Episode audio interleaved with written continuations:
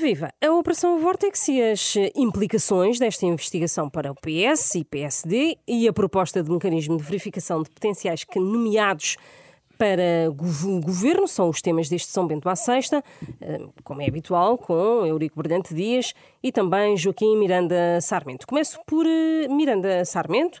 Esta investigação que envolve um agora ex-autarca do PS, envolve também um ex-autarca do PSD, deputado e ex-vice-presidente da sua bancada, Joaquim Pinto Moreira. Isto fragiliza a direção do PSD, fragiliza Luís Montenegro, não agora, mas mais para a frente. É previsível que possa chamuscar o líder?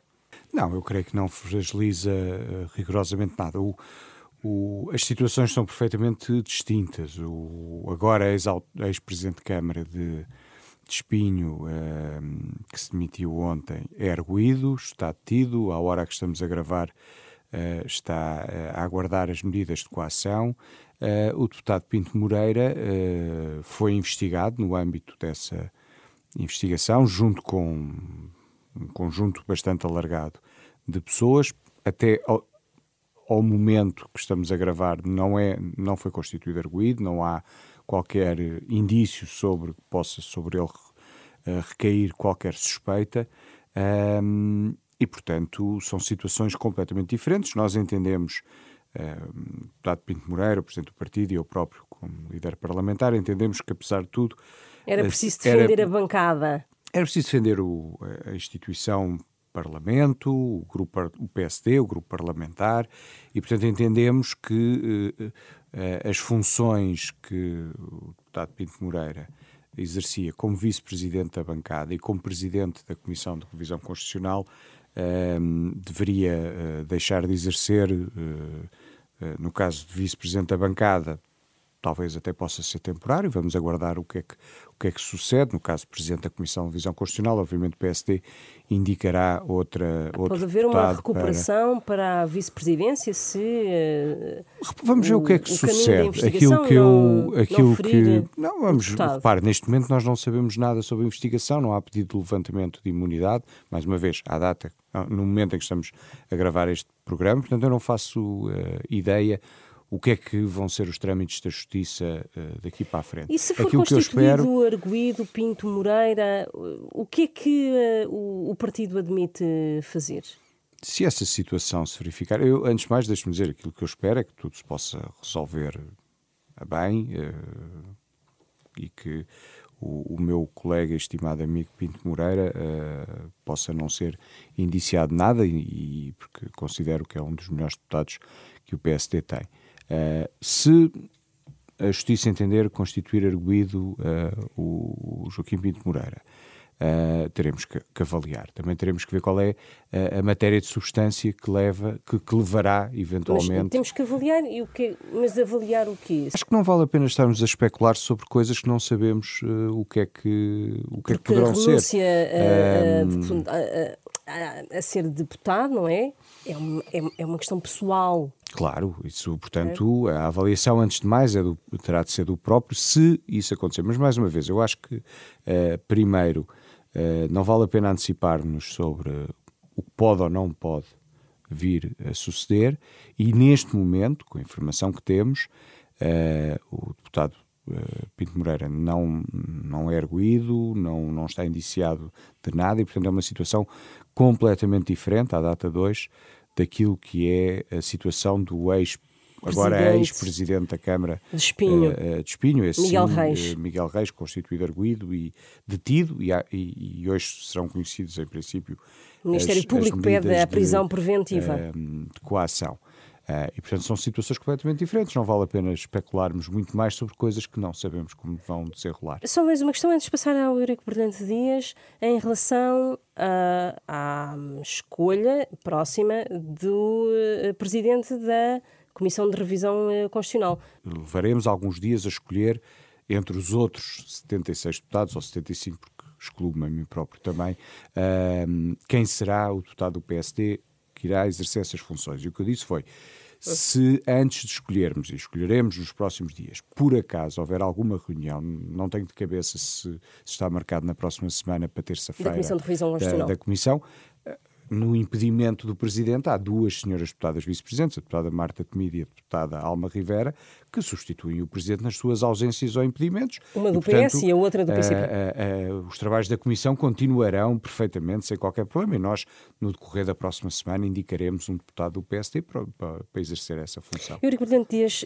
um, esta operação, a Vortex uh, encetada esta semana envolve também, como já aqui falámos, um autarca do Partido Socialista, Miguel Reis, que está detido. Já disse aqui que a proposta do Ministério Público é que fique, continue, permaneça detido preventivamente. Um, nem o PS nem o PSD podem aqui rir-se um do outro neste caso, não é? Estamos aqui a pisar gelo fino para ambos os eh, partidos. Não, nestas circunstâncias nunca é motivo para rir, bem pelo contrário, é motivo para estar sempre preocupado. É por isso que eu faço sempre, tenho sempre cuidado em não fazer política eh, com casos de polícia.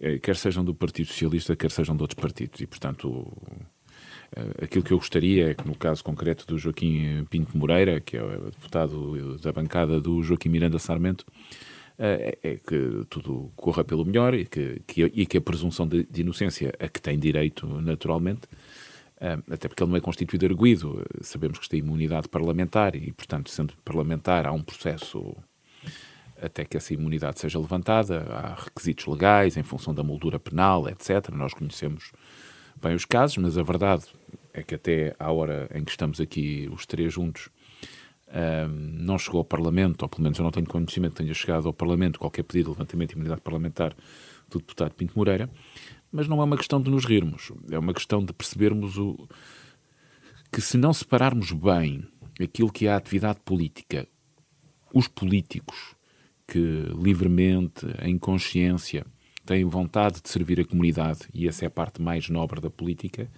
daqueles que já agora, tendo direito à presunção de inocência, não devemos uh, condenar as pessoas, uh, devemos deixar funcionar a Polícia Judiciária, os tribunais, e portanto que as pessoas têm direito de se defender, e portanto que das minhas palavras nunca se interprete que estou a condenar alguém que merece e tem direito à presunção de inocência, que é um elemento fundamental do, do Estado de Direito. Mas, mas, evidentemente, não devemos deixar que isto contamine o lado bom da política que é a ideia de servir e de serviço da comunidade, sabendo que a corrupção, os atos de corrupção, porque neste caso em concreto nós não estamos a falar de um caso equivalente a outros. É, há casos em que se fala de uma possível incompatibilidade, há casos em que se fala uh, de processos que são de, de cônjuges ou de familiares. Sim, estamos a falar de tudo. Nós é, estamos é a falar. A que tem envolvido nós estamos a falar da questão mais dura e mais uh, difícil para quem está na vida política, que é perceber que alguns dos que estão na atividade política usam a atividade política para enriquecer de forma ilícita e para tirarem vantagem. E aqui necessariamente Portanto, com esse o Partido cuidado... Socialista, tal como se viu no debate desta semana com o Primeiro-Ministro, uh, foi obrigatório deixar cair este autarca, ou pelo menos haver, eh, descolar o partido e o governo descolarem desta situação. Nós não, vamos lá ver, nós primeiro não é uma questão Ninguém de... está acima da lei, foi o que o Primeiro-Ministro disse, não é? Ninguém está acima da lei. Aliás, eu próprio esta semana, numa conferência de imprensa na terça-feira, de um caso com, complet, Sobre Rita completamente Marques, diferente. Disse que a lei é para cumprir e quem serve a comunidade tem obrigações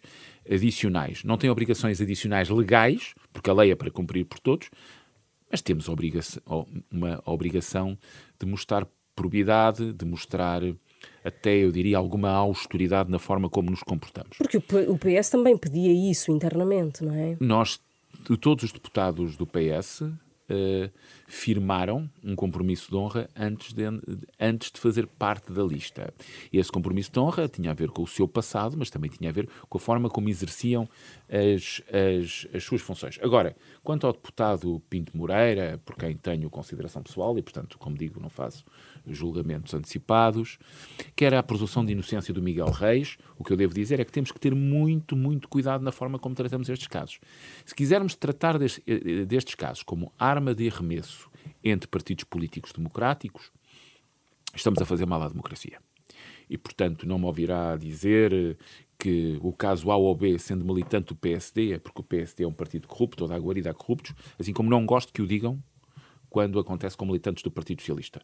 Acho que temos uma responsabilidade de separar a política da justiça, de dar condições à justiça para investigar a corrupção, sabendo que a defesa do, da democracia implica perseguir e reprimir quem é corrupto. E, portanto, é isso que temos que fazer. Gostava de colar este tema até ao uh, próximo tema sobre uhum. o mecanismo de verificação, porque esta semana soube-se que, uh, em relação ao novo mecanismo de verificação de potenciais governantes, não tem aprovado, porque é que não se pode estender este mecanismo de verificação, por exemplo, a candidatos autárquicos e até a, diretores gerais, por exemplo, ou presidentes de empresas públicas. O Partido é? Socialista para os deputados, como eu disse, já existe. Já existe. É, é perguntas simples como a situação fiscal está regularizada, tem dívidas à Segurança Social, e já agora as pessoas até podem ter dívidas à Segurança Social enquadradas em planos de pagamento, etc. Mas mas fazem-se perguntas básicas e há um compromisso de honra até da forma como se exerce o mandato. Quer dizer, ninguém sai do seu mandato para exercer outras funções que não de nomeação, por exemplo, para o governo. Eh, se o fizer, eh, o, mais, o que vai acontecer é que não entrará na próxima lista eh, de candidatos a deputados do Partido Socialista. Eu acho que é útil que o instrumento exista para autocontrole do próprio candidato e para que sejam suscitadas questões que possam mais ajusante ser consideradas questões que, desde o ponto de vista político, não necessariamente judicial, serem condições que perturbam a capacidade política do titular exercer o seu cargo. Porque no fim é isso. No fim é saber se aquele titular de um cargo político consegue plenamente executar as suas tarefas. Manifestamente, a senhora ex-secretária de Estado, por exemplo, concluiu 24 horas depois que não podia. Que mesmo não sendo Sob arguída, também, não é? mesmo não sendo arguída, já não reunia condições políticas para exercer o cargo. Públicos não vi não é? nas 36 perguntas nenhuma pergunta que não seja respondível ah, e que seja inibidora. Quer dizer, eu não vi as 36 perguntas todas, mas já vi a larga maioria que foi publicada nos jornais. não, não há nenhuma pergunta que propriamente ache ilegítima de se fazer ou que não se possa responder. Aliás, nós fazemos as, as, as declarações de interesse e respondemos ao, ao que temos que responder. Mas preocupa-me, porque hoje a atividade política é preciso dizê-lo com toda a, a, com toda a verdade. Ela, desde o ponto de vista da remuneração e desde o ponto de vista da responsabilidade dos titulares de cargos políticos, ela não é atrativa, apesar dos salários em Portugal serem muito, muito baixos comparativamente com a responsabilidade que têm muitos dos titulares de cargos políticos ganham menos do que comparativamente muitos outros no setor privado. E segundo, estamos a carregar num conjunto de responsabilidades que, sendo muito importantes, estão claramente a limitar também o acesso de outros. Deixe-me então passar Portanto, a este é um elemento que temos que vir com muito cuidado. A Joaquim Miranda Sarmento, porque o líder do PSD, na entrevista à SIC, eh, mostrou-se muito crítico em relação ao mecanismo de verificação. E, aliás, a posição do PSD foi nesse sentido que não havia ali muita, muita compreensão na, no mecanismo. Uh, tinha de que se começar por, eh, por algum lado ou, Eu, ou não? Uh, Acho que há aqui uh, vários problemas que depois desembocam numa conclusão final, um, porque há várias coisas que nós não sabemos. O que é que até agora, em sete anos de governo, e podíamos ir aos governos anteriores, mas sobretudo, mas, mas este é que está em funções, sete anos de governo e sobretudo neste governo, nos nove meses, que tipo de escrutínio é que havia sobre as pessoas que eram convidadas para ministro e secretário de Estado? podemos comparar aquilo que foi feito até agora, sobretudo nestes nove meses, na constituição inicial do governo em março e depois nas substituições que foram ocorrendo uh, até agora, uh, para podermos perceber a diferença daquilo que estava a ser feito e daquilo que é o, aquele questionário uh, que, que, foi publicado. Qual foi a primeira proposta, e eu fiz essa pergunta quarta-feira ao Primeiro-Ministro, qual foi a primeira proposta que o Primeiro-Ministro tinha que remeteu ao Sr. Presidente da República e que o Sr. Presidente da República recusou, também para percebermos o que é que o Primeiro-Ministro pretendia inicialmente e, e, e, qual é agora o resultado final deste uh, questionário. Terceiro, quem é que vai aplicar este questionário? O Primeiro-Ministro aplica aos ministros e os ministros aplicam aos secretários de Estado. Mas o Primeiro-Ministro é responsável pela formação de todo o governo. Eu admito que, obviamente, os ministros têm alguma autonomia na escolha dos secretários de Estado, mas no final do dia a responsabilidade política é do Primeiro-Ministro. Portanto, quem é que vai aplicar? E se, por alguma hipótese, a resolução do Conselho de Ministros diz que o questionário é destruído quando deixa de uh, uh, ser útil. E o que acontece se um daqueles questionários for divulgado? De alguém que foi para o governo ou de alguém que não foi para o governo? Daí uma, uma pergunta que eu há, gostava há, de lhe fazer: um se acha grande. que mas, mas a, Comissão só, de Proteção de Dados devia ter aqui só, uma palavra a dizer sobre este questionário. Provavelmente, há, há, muitas questões em aberto e isto leva-me a uma conclusão. E essa claro, conclusão. Uh, e, e, essa conclusão. Não, deve, claro, e, e, a resolução do Conselho de Ministros diz que são confidenciais, mas Isso é quantos... É evidente. Não, mas, oh, oh, oh, Brilhante Dias, mas quantas coisas confidenciais é que não saem depois cá para fora? Esse é que sim, é o problema, sim, não é? Mas não é, não, dizer, mas não é um bom. Conjunto... Não, não, nada disto é bom. Já agora, este questionário também vai ser aplicado aos membros que já pertencem ao Governo? Uh, aos 56 ou 57 membros que estão em funções, há uma, Pelos vistos, há uma quantidade a, enorme a Ministra de, da Presidência ontem dizia uh, aplicava-se ao próximo governante que tomasse posse, mas, não é? Mas porquê é que não se aplica aos que estão neste momento em posse? Mas há, há muitas questões. Eu, Presidente Dias, hum, pedir-lhe se pudesse responder a algumas destas questões uh, colocadas por Joaquim Miranda Sarmento e também perceber se eh, considera que este é o questionário ideal. Há pouco não, levantava não, algumas dúvidas sobre. Não, não é? eu não sei sobre... se é o questionário ideal. Eh, eu acho que nós temos uma obrigação. E essa o governo procurou responder. E é isso que Então, também... e quem é que faz a verificação, de facto? Quem é que... Porque ontem a ministra da Presidência também não respondeu diretamente a isso. O responsável, eu... primeiro, é o primeiro-ministro. É o primeiro-ministro e como os ministros são responsáveis pela sua equipa, é normal que eles A cadeia próprio... hierárquica é que deve não, fazer eu, essa verificação. Eu já fui secretário de Estado, eu trabalhava com o meu ministro e fazia parte de uma equipa governativa nos Ministérios dos Estrangeiros. Portanto, o primeiro responsável no Ministério dos Estrangeiros era o senhor ministro. E, portanto, e é ele, por exemplo, que é- deve é que colocar o questionário aos secretários de Estado. Evidentemente, ele próprio mais tarde conversará com o Sr. Primeiro-Ministro em função das respostas que obtém. Não me passa pela cabeça que seja de forma diferente. Mas, evidentemente, cada ministro tem uma equipa e com essa equipa governa e, portanto, é normal que na relação que tem eh, entre ministro e ajudante-ministro, usando a expressão de Cavaco Silva, eh, é normal que o governo, era o que eu dizia, tenha procurado responder a uma circunstância política da polis, do espaço público. Assim, porque e é um questionário não... também que responde muito a problemas uh, imediatos, não é? E não só imediatos, e que são. Mas de... sim, que, que, que se Mas que vêm do passado muito recente. E a pergunta que se pode fazer a seguir é: mas as 36 perguntas esgotam tudo o que se pode perguntar? Provavelmente não. Esgotam todas as hipóteses, esgotam todas as questões que podem ser suscitadas? Provavelmente não. Agora, é a resposta que, perante os cidadãos, neste momento, responsavelmente, temos que dar.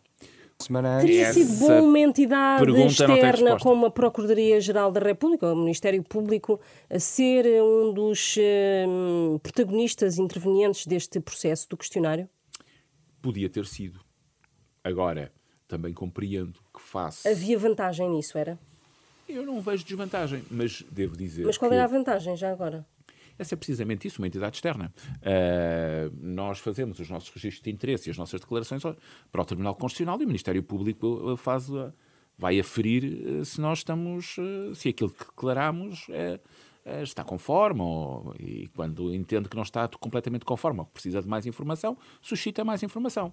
O, o que eu digo é que percebo que face à moldura constitucional e face à independência dos órgãos de soberania, essa questão pudesse ser mais complexa desde o ponto de vista da análise. Porque nós temos órgãos de soberania bem delimitados com funções distintas e interação entre órgãos de soberanias que a Constituição recolhe. E por isso eu devo dizer que percebo que a participação de entidades externas podia não ser tão fácil. Um mecanismo destes, a priori, coloca-nos um problema, que é a, e a eventual fuga, que é, que é saber quando é que o mecanismo é aplicado, quanto tempo antes de tomar posse e quantas fugas de informação temos sobre quem vai tomar posse. E como é que isso se combate? Nós já tivemos ministros que a subir a escadaria deixaram de o ser, mas eh, assim teríamos dias e dias para que isso acontecesse. Então, Só mesmo para terminar, eh, curiosidade minha, como é que se evita esta fuga de informação? Porque depois há sempre um responsável, não é? Há sempre responsáveis. E infelizmente neste país, como se tem visto pelo Segredo de Justiça, a identificação desses responsáveis não é nem sempre fácil. Eu devo dizer que se procurará fazê-lo naturalmente, independentemente do governo, no interior do governo, com a máxima descrição, uh, nos dias prévios ou até nas horas prévias, uh, àquele que é o decreto presidencial que faz a nomeação dos membros do governo. Está assim terminado este São Bento à Sexta. Regressamos naturalmente e, como é habitual, na próxima semana, sempre com os líderes parlamentares do PS e do PSD, Joaquim Miranda Sarmento e Eurico Brilhante Dias.